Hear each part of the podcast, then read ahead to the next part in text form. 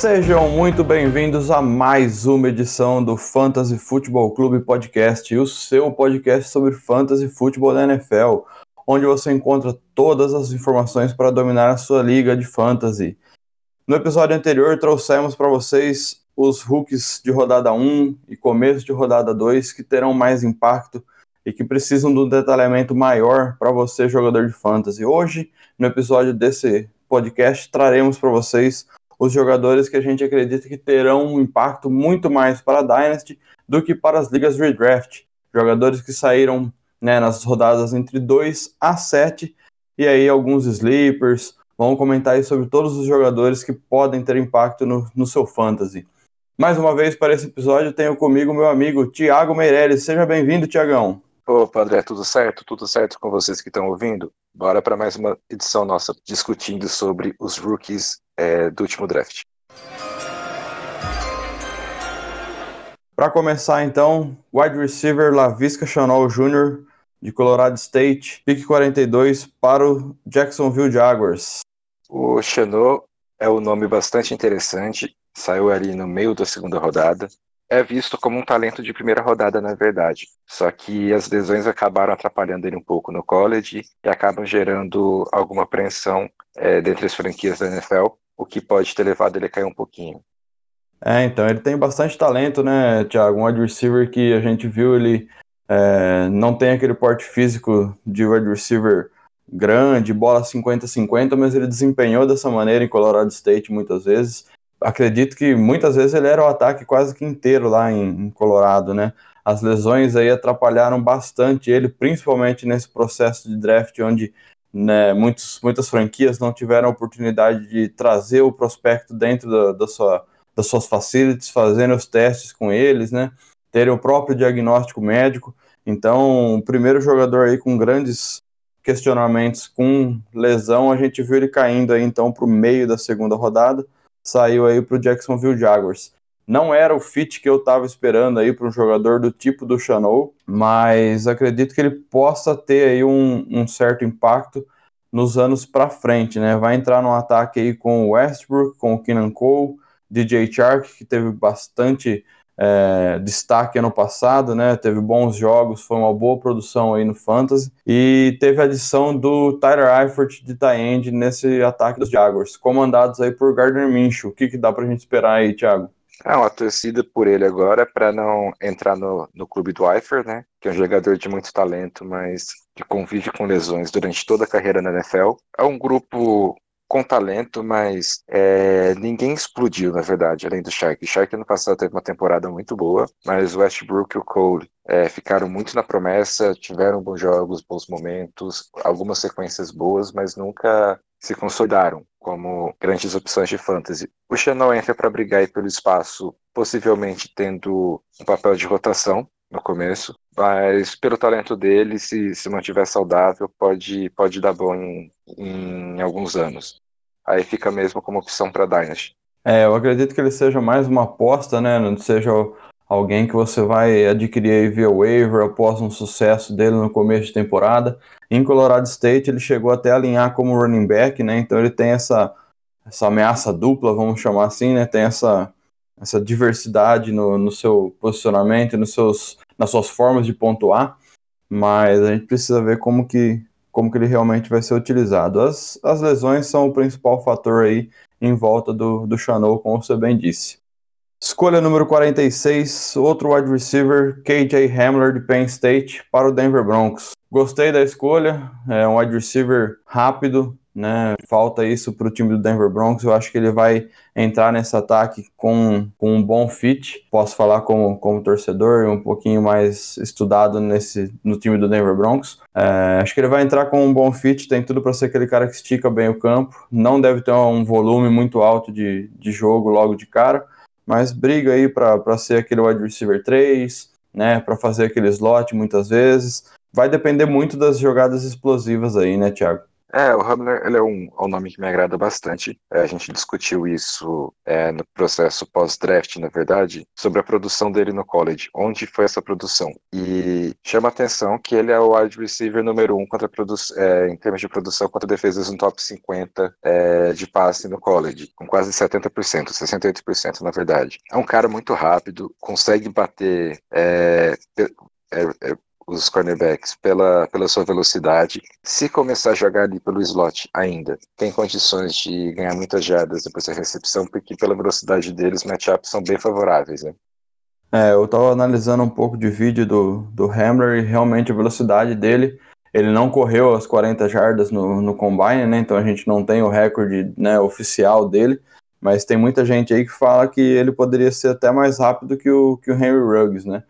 E ele conseguiu essa produção de 68% aí contra defesas no top 50 do, do college, com um quarterback que é bem mais ou menos, né? Não era muito mais mérito do quarterback. A gente pode colocar essa, essa estatística aí mais na conta dele do que o quarterback posicionou a bola perfeita, enfim, né? Não, ele é, é, um bom nome. O corpo de wide receivers do Broncos está bem mais fortalecido esse ano, porque você adicionou um wide receiver de grande talento, que é o Judy, um cara que vem com poucos red flags do, do college, e o Hamler que também pode ser um, uma adição muito interessante nessas jogadas explosivas, jogando ali pelo slot, alinhando contra linebackers, ele vai ganhar muitas vezes.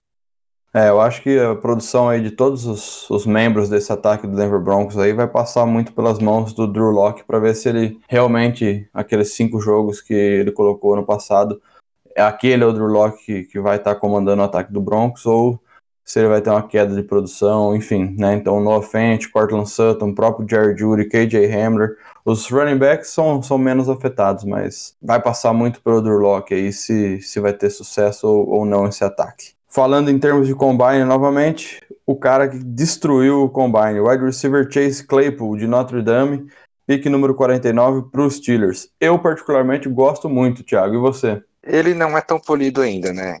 Ele é muito atlético, mas ainda precisa desenvolver tecnicamente. E uma coisa que, que discutia em alguns grupos com, com pessoas da, da comunidade NFL no Brasil, é uma possível é, transição do Claypool para a posição de Tyrande. É, ele não vai ser o cara para bloquear, ele não vai ser um, um all-around, all mas em termos de, de produção recebendo, ele é, jogando como Tyrande pode ser um nome bastante interessante. Mas não sei se, em termos de fantasy, isso vai acontecer esse ano. É, e como você falou, ele é um, um prospecto que falta bastante polimento. E, na minha opinião, ele caiu numa franquia onde a gente já viu o desenvolvimento de vários wide receivers. Então, é uma franquia que tem histórico de desenvolver prospectos, assim como o Claypool é, né? E transformar em bons, bons jogadores, bons wide receivers e produtivos, né? Vai estar na mão do Big Ben lá, não sabemos como que o Big Ben vai retornar da, da lesão que teve ano passado mas caiu num ataque aí onde tem basicamente o Smith Schuster, vai ter o, o, James Washington, chegou o Eric Ebron e tem o Claypool, né? Então acredito que ele pode, como você falou, fazer essas vezes de tie end também, até por, por pouca profundidade no roster dos Steelers, mas é um cara que deixou todo mundo bastante surpreso no combine.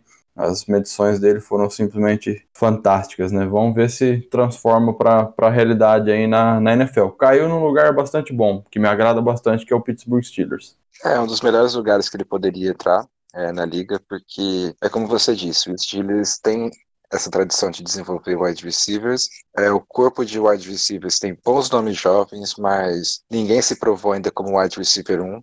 A gente viu uma queda muito grande do Juju ano passado, mas também jogou sem quarterback, né? Tem, tem esse ponto que é bastante importante. Mas ele teve bastante dificuldade quando enfrentou os principais é, cornerbacks da liga.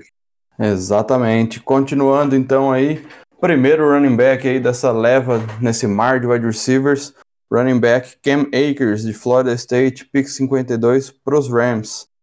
É um caso bastante interessante aí para mim, Thiago, porque os Rams né, se desvencilharam aí do Todd Gurley, mandaram ele lá para Atlanta, né, mandaram para o mercado e Atlanta acabou pegando ele. É um running back que eu gosto bastante dele, eu gostei muito do que eu vi no, no tape de, de Florida State. É um cara que consegue fazer bem, basicamente tudo ali. Ele corre muito bem, ele acha bastante bem os espaços, recebe passe bola aérea também com uma boa qualidade vai ter a, a, competição ali com o Henderson, que foi prospecto do ano passado, que o Rams adicionou. Caso ele ganhe essa batalha aí, Thiago, eu acho que ele deve ser um cara bastante interessante pro Fantasy aí. Eu gosto dele também. Não, a ideia do, dos Rams é criar um comitê de running backs, mas o Akers é um cara de muito talento. É, ele saindo também no meio da segunda rodada foi um valor muito bom que, o, que os Rams pagaram. É, em termos de Dynasty, é uma aposta bastante sólida, mas ele pode contribuir bastante já para o seu time de fantasy esse ano. Exatamente, eu tenho ele aí como o quinto running back para Dynasty, né, atrás ali dos três grandes nomes, né, Clyde Edwards-Hilaire, Jonathan Taylor e DeAndre Swift. E aí ele tá também atrás do nosso próximo nome, que é o J.K. Dobbins, pick 55 para o Baltimore Ravens. Ele, para mim, o, o, Dobbins é o número 4 à frente do Cam Makers, então com esses cinco nomes a gente forma o meu top 5. Eu gosto bastante do J.K. Dobbins, acho que ele consegue ter um, vai ser um duo bastante interessante com o Ingram esse ano. Né, o Gus Edward vai acabar perdendo espaço aí nesse ataque. E o J.K. Dobbins, ele é aquele cara que corre, se assemelha bastante à, à corrida de, de Ezekiel Elliott, por exemplo, né? Os dois vêm de Ohio State, vêm do mesmo sistema, basicamente, correm com as mesmas características, correm com violência, procuram o contato, né? Não são aqueles running backs que estão correndo e recebem o contato, ele procura o contato, ele propõe o contato. Isso é uma coisa que eu gosto bastante. E caiu num, num ataque que vai ter volume, mesmo dividindo aí com o Ingram, acredito que ele vai ter volume, e isso aí vai resultar em produção.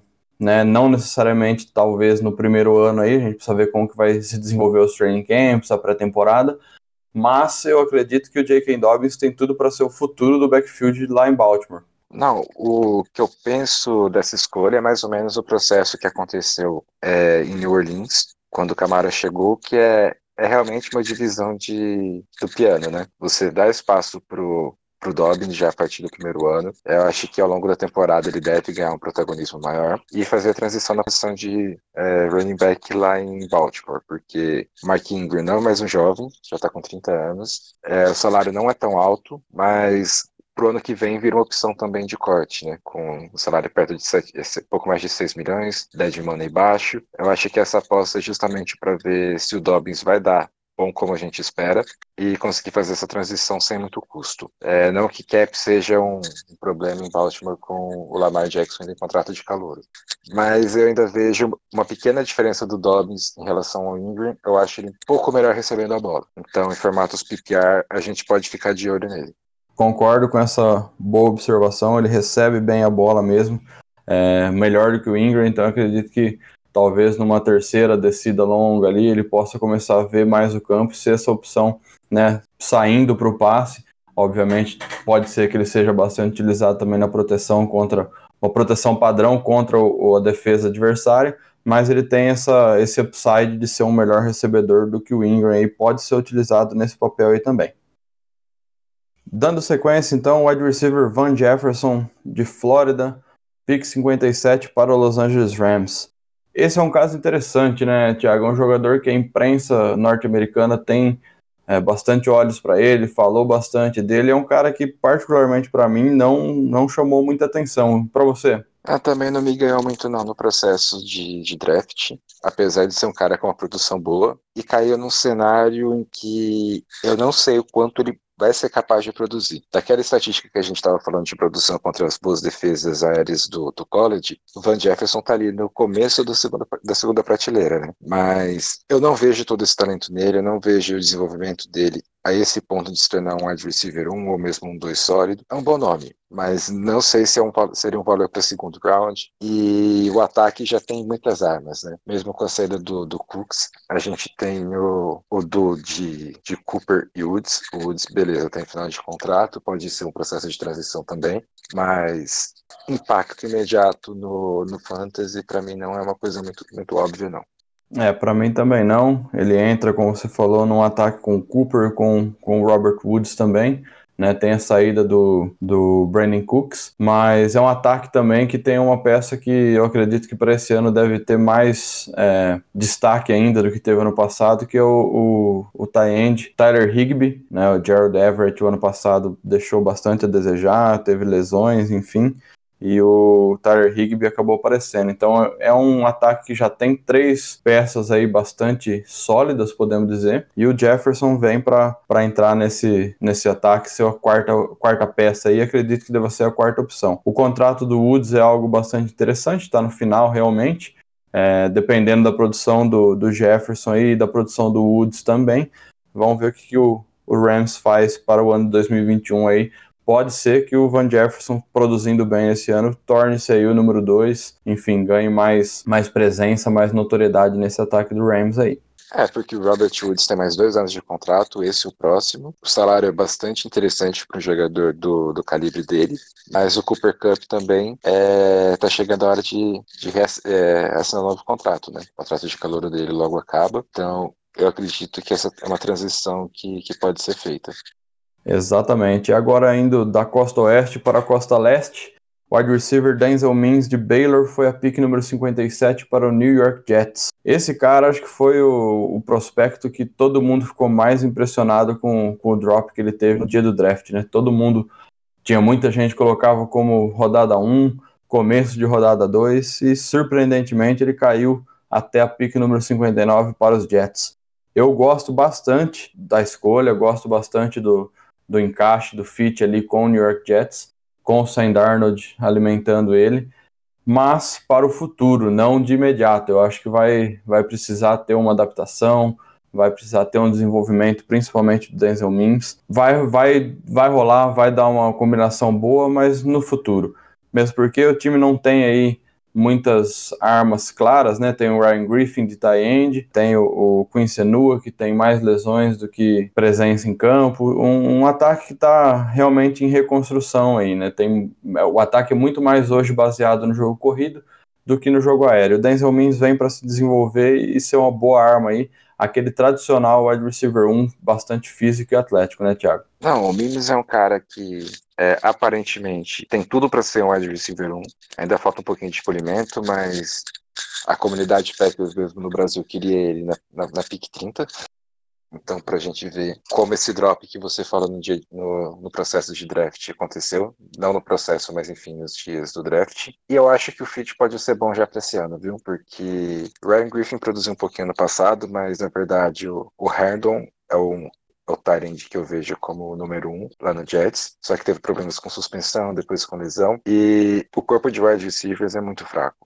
O melhor jogador saiu agora na free agency, que era o potencial wide receiver 1, o Robbie Anderson, só que era um outro tipo de wide receiver. O Enua é um cara que tem alguma produção, teve bons momentos também, mas não é um wide receiver 1. Então, o Mimes pode ter uma produção bastante alta já esse ano, com o padrão de um rookie. É, ser ali uma poça para flex, talvez até o wide receiver 2, dependendo do, do tamanho da sua liga, mas é uma aposta. A questão é que é uma aposta. Rookies ainda mais no processo de, de draft de fantasy, pensando no impacto no ano 1, é sempre uma aposta bastante ousada. É, exatamente. Denzel Mims aí, então um nome para você marcar aí, fazer uma anotação, deixar no cantinho e observar aí final de draft, primeiras opções aí de waiver, é um nome para você monitorar com certeza, porque ele tem essa boa oportunidade. Se ele chegar bem, chegar clicando com o Sam Darnold, pode ser que ele se torne a opção número um ali do ataque dos, dos Jets, e aí você consiga aí um bom, um bom estilo e um bom jogador para o seu time de fantasy. Passando então da pick 59 para a pick número 62, saiu aí o running back AJ Dillon de Boston College para o Green Bay Packers. Vai lá, Tiagão. Como eu brinquei, dá uma, uma respirada agora. É um jogador que eu gostava no processo de draft, mas eu não sei se o valor da pique era ali, no final da segunda rodada. É um cara com muita força que consegue enfrentar box é, mais, pesado e pode gerar um tipo de ameaça que o Packers não tem hoje, que é para dar uma lutada no box, dar mais espaço para o Rodgers, é, conseguir fazer play actions, mas não é um cara que recebe muito bem, pelo menos não foi muito ativo nisso lá em Boston College, não recebia muitos passes e eu, o valor de fantasy dele, pelo menos no primeiro ano, não é muito alto, porque o, o Packers já tem o, o Jones, o Aaron Jones, como running back é um cara mais completo, consegue correr bem, acha gaps e recebe bem a bola, consegue bloquear, é um bom bloqueador também. O, o Dillon, aí ó, tô até um pouco perdido falando disso, né? Mas o Dillon é um cara mais para essas situações de descidas curtas, terceiras curtas, um cara para dar uma dimensão que o ataque dos Packers não tem. Mas em termos de produção de fantasy, eu não vejo ele como, como um grande nome, a não ser que você possa fazer uma aposta nele, mais para o final de, de draft, como um cara que, que pode aparecer bastante em descidas curtas para o gol. Então, ser um cara ali para endzone também, para red zone. É, ele é um jogador que a gente não via necessidade do Packers escolher tão alto um running back assim, mas como você disse, ele é muito mais um power back, né? Do que um running back igual o Jones, por exemplo. Ele é um complemento bom pro Jones. É, o Jones é um cara que ele faz bem basicamente tudo, né? Bloqueia bem, corre bem nas trincheiras ali, é um cara que recebe bem a bola também, mas eu acho que o Dylan pode ganhar valor, como você disse, nas corridas para gol, né, na red zone ali, corridas curtas para gol, e é aquele cara que vai causar as defesas aí a dar uma, uma preenchida melhor no box, vai abrir opções aí para play action, para passes curtos cruzando o campo, vai dar uma, uma boa melhora aí para o jogo aéreo do, dos Packers. Ele teve um pouco de, de ação como fullback também, o pessoal falou isso aí, mas acho que era mais, mais hate aí do pessoal no pós-draft do, do Packers do que qualquer outra coisa, né? É, o fullback, o Deguara, lá de Cincinnati, que é Tyrant de fullback, uma coisa meio híbrida, acaba despertando um pouquinho mais de hate é, nesse aspecto que o Dillon. Mas o, o, Dillon é um bom nome, é um cara que corre com muita força, mas o meu incômodo aí é, muito, é muito menos com fantasy, mas muito mais com a posição que o Packers escolheu ele.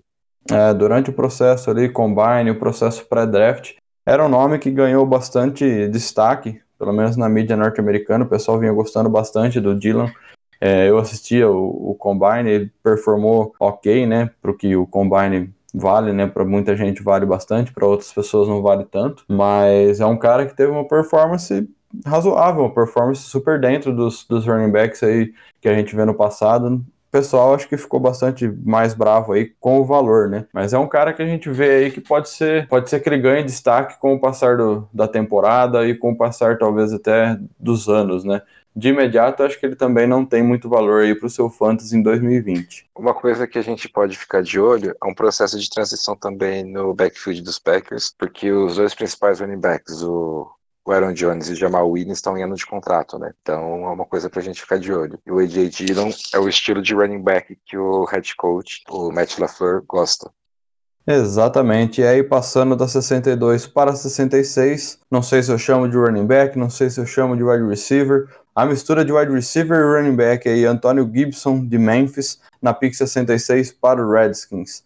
Tiagão, para mim, esse cara ele tem muito mais que ser wide receiver do que running back, né? Ele vem listado aí, acho que oficialmente como running back, mas para mim, eu acho que ele vai jogar muito mais como wide receiver e deve jogar como wide receiver nos Redskins, até porque a profundidade do, dos wide receivers no, em Washington é muito menor do que nos running backs. Running backs eles já tem Adrian Peterson, já tem o Guys, então acho que ele tem que jogar muito mais de wide receiver. Ele faz bem as duas, pelo que a gente conseguiu apurar aí no, no processo pré-draft. E eu acho que ele vai cair aí mais como wide receiver lá, mais uma arma para o Ron Rivera no, no seu ataque.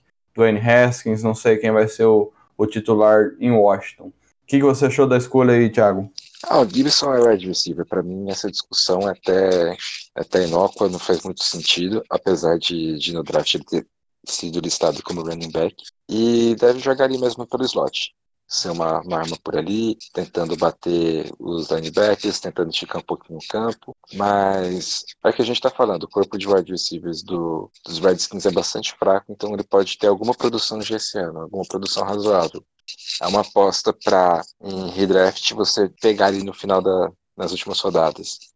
Exatamente, acho que esse deve ser o valor do, do Gibson, é mais uma, uma aposta mesmo, aquele flyer que você pega no final do draft, ou aquele cara que você vai acompanhando, monitorando, coloca na sua lista de, de watchlist ali, vai dando uma olhadinha como que o Redskins está performando na temporada, e no, no calar da, da noite ali, você vai e faz esse pedido de waiver e acaba adquirindo o Gibson aí. Acho que ele pode ser uma, uma boa aposta e acho que ele pode ter valor aí já no ano 1, como você disse.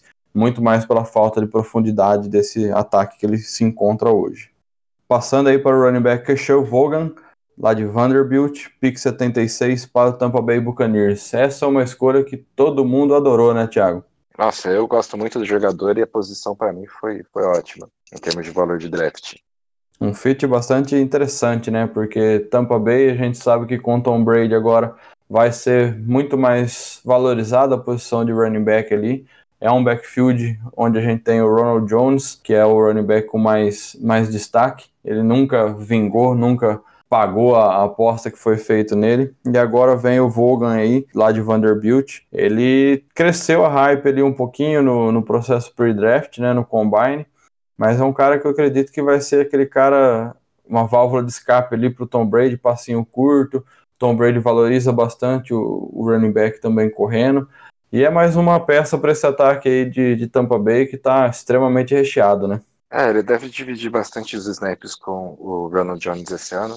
O Jones teve um primeiro ano terrível, mas ano passado, principalmente a partir da, da, segunda metade, começou a jogar bem, começou a mostrar que é um jogador com talento e que a escolha dele alta no draft não foi tão errada assim. Mas falta consistência, né? A gente viu muito pouco. Em dois anos a gente viu meia temporada boa dele. E o Vaughan, ele é um bom jogador. Ele é um cara que, para mim, também entra nesse é, hall de all-around. É um cara que eu gostava bastante, era um nome que eu tinha bastante interesse para final de segundo dia, começo de terceiro, que é mais. Ele acabou saindo um pouquinho mais alto, mas é um, é um ótimo nome para a gente ficar de olho aí, principalmente em, em Ligas Dynasty. E para final de draft também, para ficar de olho no waiver, é, é um nome interessante nas Ligas de Draft. É, realmente a gente não tem muita clareza o que, que vai acontecer no backfield ali de Tampa Bay. Como você disse, o Ronald Jones teve uma produção muito melhor na segunda metade da temporada, mas ele ainda tem uns, uns question marks ali que eu tenho certeza que o Bruce Arians está com a pulga atrás da orelha um pouquinho com ele. Teve alguns fumbles ali no ano passado, se não me engano, e aquele começo de temporada não agradou muito o Bruce Arians. Tanto é que na pick 76 acabaram puxando o gatilho aí, reforçando o corpo de, de running backs ali lá em Tampa. E agora nas escolhas 80 e 81, ambas para os Las Vegas Raiders, é, dois wide receivers, Lynn Bolden Jr. de Kentucky e Brian Edwards de South Carolina. Back-to-back -back wide receivers aí para o Oakland Raiders. O Oakland Raiders realmente não tem um corpo de wide receivers muito vasto, né? Adicionou o Henry Ruggs na primeira rodada, mas fora ele tem poucos nomes aí solidificados, tem mais um tie-end é, de nome, na realidade, que foi o principal alvo ano passado no Darren Waller, mas agora três wide receivers nas duas primeiras rodadas aí, com certeza algum deles deve vingar. Eu, particularmente, gosto mais da escolha do Brian Edwards do que do, do Lynn Baldwin, mas duas escolhas aí que talvez tivessem outros nomes aí na frente, né? Mas o Raiders sempre faz um, um draft diferente, né? Vamos dizer assim, e acabou puxando esses dois nomes aí, então, Lynn Bolden Jr. e Brian Edwards, Tiagão. Ah, eu tô com você, eu gosto muito mais do Edwards.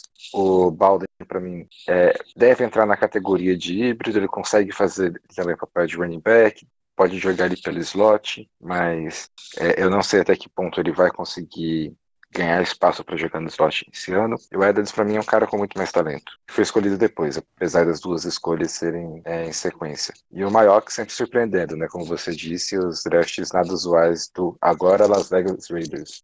É, o Brian Edwards, que chamou atenção ali no, no processo dele foi a segurança das mãos que ele tem, né? O pessoal elogiou bastante é, a quantidade pequena de drops que ele tem, é, ele é um cara bastante seguro ali na posição de wide receiver. Por isso que, para mim, transforma ele até numa escolha melhor do que a, a do Lynn Bolden.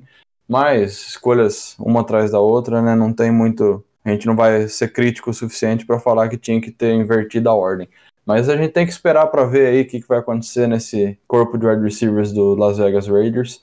E aí a gente vai ter mais clareza. Acho que são nomes que é nome para monitorar e é muito mais para observar muito para o futuro do que para o ano 2020 aí. O Brian Edwards também me agrada como ele corre rotas. Ele, ele consegue fazer rotas bastante limpas, é, além das mãos seguras. Então, pode ser um, um cara aí que já contribuiu no primeiro ano. A gente ficar de olho também no final do draft mas a gente tem que esperar um pouquinho o training camp. É, até a brincadeira que eu lembrei agora sobre o, o Baldwin, me lembrou um, um wide receiver que também é, teve snaps de quarterback no college, assim como ele, que é Randall Cobb, que, que também veio de Kentucky e, e teve anos de boa produção. É, exatamente, ele teve alguma participação aí como quarterback lá em Kentucky também, depois fez a transição para wide receiver. E agora mais um running back aí na categoria dos que não tiveram um fit tão interessante. Na escolha 86, Zach Moss, da Universidade de Utah, indo aí para o Buffalo Bills. Esse movimento aí, essa escolha muito mais machuca o valor do Devin Singletary do que valoriza aí o, o Zach Moss, né? Vai ter uma concorrência bastante grande e vai dividir aí provavelmente o, o valor de ambos aí, né, Tiagão? Um fit que eu não gostei particularmente. Para mim não valeu muito, não foi muito boa não, né? Porque eu tenho Singletary em algumas ligas keepers. Mas eu vejo um tanto quanto complemento também. É, porque é um estilo de, de running back diferente do Singletary. O Singletary é um cara mais paciente, teve alguma dificuldade no passado para correr com a bola, mas produziu muito como recebedor. E acaba sendo uma válvula de escape ali pro, pro Josh Allen. O Zach Moss é aquele cara que pode ter o mesmo efeito no que a gente falava do Dylan, de encher um pouquinho mais o box, ajudar no play action e, e até contribuir com isso pro, pro jogo aéreo do, do Buffalo Bills. Eu não descarto também a formação com dois running backs, não. Mas acaba machucando um pouquinho o Singletary. A gente precisa ficar de olho no training camp para ver é, como, como essa disputa vai, vai se dar. Mas é um, é um running back muito mais de força do que, do que de paciência, do que recebendo bem a bola. É, vai, vai, vai roubar um pouco os snaps do Singletary, pouco do que o, a gente já via com o Gore, que eram situações diferentes, e acaba renovando um pouquinho, rejuvenescendo um pouquinho o backfield e o Buffalo Bills. Machuca também o Josh Allen, né? Porque acho que o Zach Moss vai ter ali corridas na, na goal line também, que foi bastante o que deixou a gente triste com o Singletary ano passado. O Singletary carregava o piano, fazia as corridas longas, colocava o time muitas vezes ali em posição de marcar, e aí na hora de fazer a corrida ali para 5 jardas para gol, 3 jardas para gol, quem corria era o Josh Allen, né? Josh Allen teve bastante jarda corrida, teve bastante touchdown terrestre. Acho que o Zach Moss se encaixa bem aí nesse perfil também e pode acabar tirando um pouco de pontos até do Josh Allen aí, né? Que ele teve bastante produção nesse quesito aí, né? Isso também é uma coisa para a gente ficar de olho. Então, agora para entrar na reta final do nosso programa, wide receiver Devin Duvernay de Texas na pick 92 para o Baltimore Ravens, Thiago.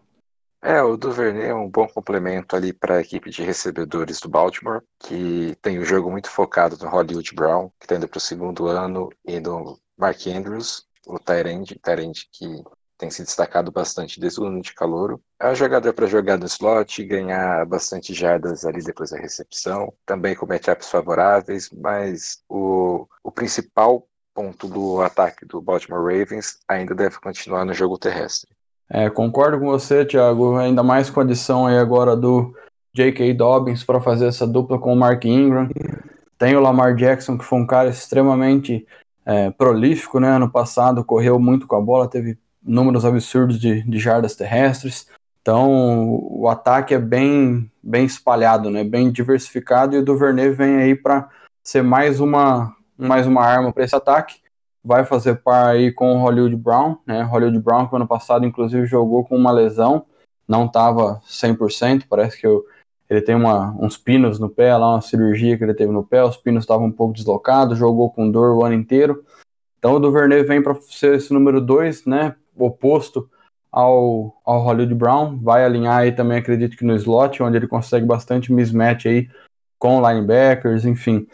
É um cara de boas mãos, né, Thiago? Velocidade boa, muitas jardas depois da recepção a gente pode esperar dele, mas ainda não vejo esse ataque do Baltimore fazendo uma transição de Mark Andrews para os wide receivers. Acho que ainda vai ser mais focado no Mark Andrews em 2020 de novo.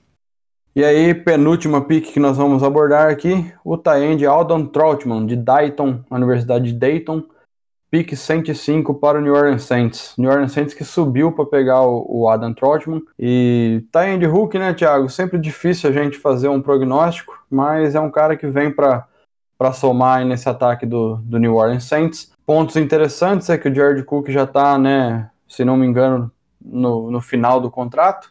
Já também tem bastante idade, né? Então acho que a gente pode estar tá vendo o tie do futuro do Saints aí.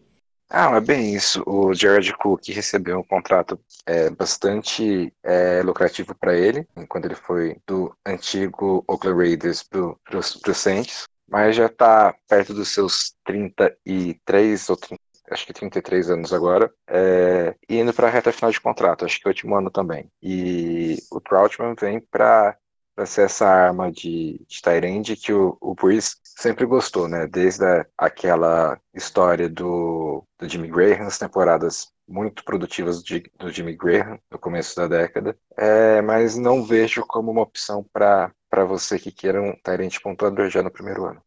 Exatamente. O New Orleans Saints, um time tradicional aí de muitos talentos pontuadores historicamente, né? A gente viu ano passado aí Jimmy Graham, o próprio Jared Cook foi razoável para bom ano passado, terminou aí facilmente dentro do top 10, teve um fim de temporada muito interessante.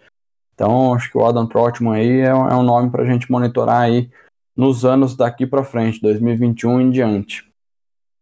E agora, a última escolha que vamos abordar, e nessa escolha nós concordamos, né, Thiago? Foi o estilo do draft.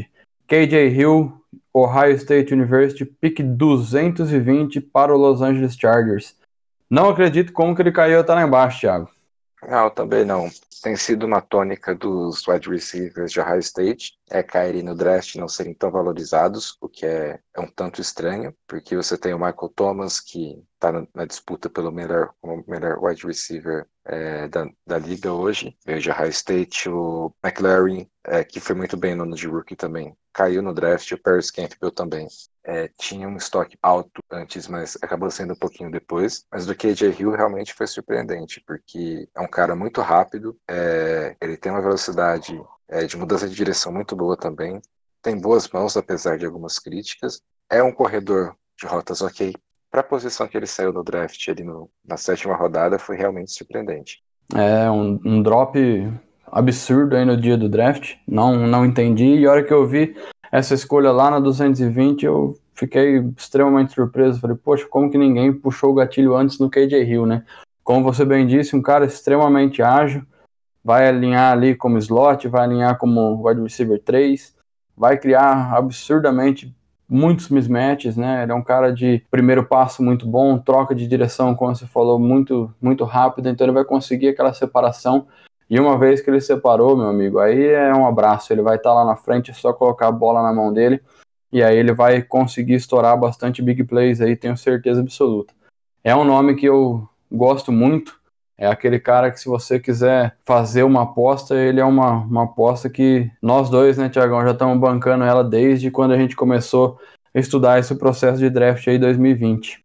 É, no primeiro ano ele tem tido uma produção não tão alta, né, pela, pelo duo de wide receivers que já tem no Chargers, por terem um Tyrande é, de elite recebendo a bola e um quarterback rookie, né? Apesar do, do Taylor ter a, existir a chance dele começar como titular na posição de quarterback, a transição para o Herbert vai ser, vai ser feita. É, mais para ligas Dynasty pode ser uma opção para você pegar ali mais para o meio, para o final. E é isso aí, pessoal. Com o KJ Hill na pick 220 para o Chargers, a gente encerra por aqui o nosso episódio, continuando essa análise dos rookies aí mais para o final do draft. Contamos com a sua assinatura no nosso podcast aí no seu player favorito. Sigam também nossa página no Twitter, arroba Clube Fantasy, onde a gente faz bastante análise estatística, faz bastante repercussão das notícias, troca uma ideia com você que nos, nos escuta. Agradeço mais uma vez a sua audiência, sua, seu prestígio no nosso episódio. Agradeço mais uma vez você, Thiago. Obrigado mais um episódio. Te encontro no próximo, hein?